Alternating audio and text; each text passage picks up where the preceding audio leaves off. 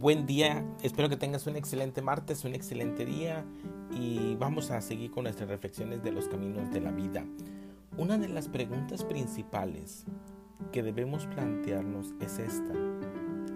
¿Hasta dónde y hasta qué profundidad puede la mente penetrar dentro de sí misma?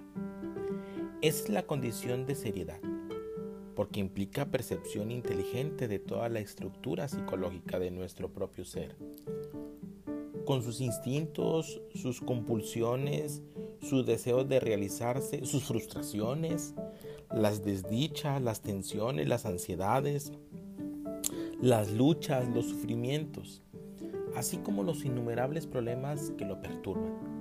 La mente, que todo el tiempo tiene problemas, no es en absoluto una mente seria, pero aquella que comprende cada problema a medida que surge y lo disuelve de inmediato para no transferirlo al día siguiente, esa sí es una mente seria. ¿En qué se interesa la mayoría de nosotros? Si tenemos dinero, si nos inclinamos hacia las cosas, hacia llamadas este, intelectuales, o discutimos sobre el arte, o nos dedicamos a la pintura para expresarnos a nosotros mismos. Si no tenemos dinero, ocupamos nuestro tiempo día tras día en ganarlo y estamos atrapados en esa desdicha, en la interminable rutina y el tedio que implica. La mayoría de nosotros se ha adiestrado para funcionar mecánicamente durante años en algún empleo. Tenemos responsabilidades. Hay algunos que tienen esposa, hay unos que tienen esposo, que tienen hijos. Y a veces se sienten prisioneros de ese mundo en donde tratan de ser serios. A veces ingresamos a organizaciones o quizás hayamos escuchado acerca de reuniones en donde estamos en periodo a veces eh, de, de escuchar. Pero nada de eso origina esta extraordinaria transformación de la mente. Por eso les digo,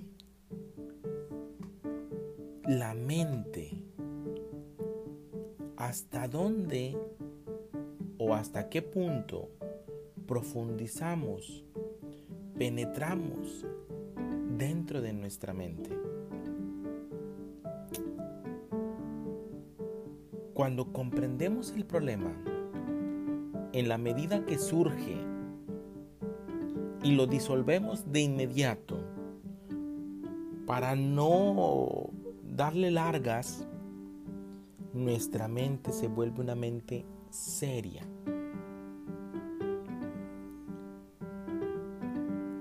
Muchos de nosotros el problema de ayer lo transferimos ahora. Es que me pasó eso ayer.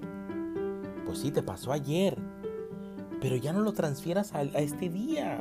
Disfruta este día con sus problemas, con sus complicaciones, con sus frustraciones, con sus alegrías. Ya es del pasado ese problema. No le diste solución porque no quisiste. No buscaste una solución porque no quisiste. ¿En qué te interesas cuando hay un problema?